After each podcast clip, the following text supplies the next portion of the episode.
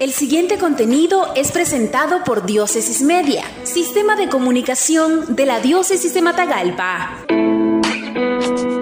En Nicaragua, la clase social o dirigencial, como se le suele llamar, debe evitar caer en la codicia o avaricia, dijo Monseñor Rolando Álvarez en su homilía el domingo 4 de octubre de 2020 y primer misa con fieles después de seis meses de cuarentena voluntaria. En Nicaragua,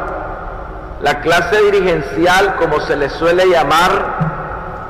debe también evitar caer en la codicia o avaricia no solo en cuanto al afán desmedido de tener, sino también de evitar apropiarse de la construcción de un nuevo país, donde en realidad todos los nicaragüenses tenemos el derecho y el deber de participar de alguna manera, aportando lo mejor de cada uno y desde su puesto de estudio o trabajo. Lo hemos dicho y lo volvemos a decir, ningún sector de la vida nacional puede tomarse o arrogarse el derecho de pretender construir unilateralmente una nueva Nicaragua y mucho menos pretender tener la representación de nosotros los nicaragüenses. Eso siempre implicará procesos incluyentes donde se debe escuchar al otro, donde el respeto al pueblo como el soberano de las decisiones sea una auténtica realidad, donde se escuche el clamor y el gemido de los pobres, de los desempleados, de aquellos que no han tenido las oportunidades básicas para desarrollar sus talentos, virtudes y capacidades,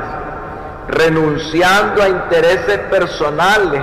particulares, de grupo o más grave, respondiendo a dictámenes externos o ajenos a nuestra idiosincrasia. Un proceso de escucha franca, sincera, honesta y con visión de nación. Entonces, nadie querrá tener el dominio como si de un juego de ajedrez se tratara, sino en coordinación y movidos por los grandes ideales de la patria, podremos encontrar el camino justo y verdadero que nos llevará un día pronto a vivir como hermanos, trabajando juntos y todos por el país que necesitamos heredarle a las próximas generaciones. Así sea.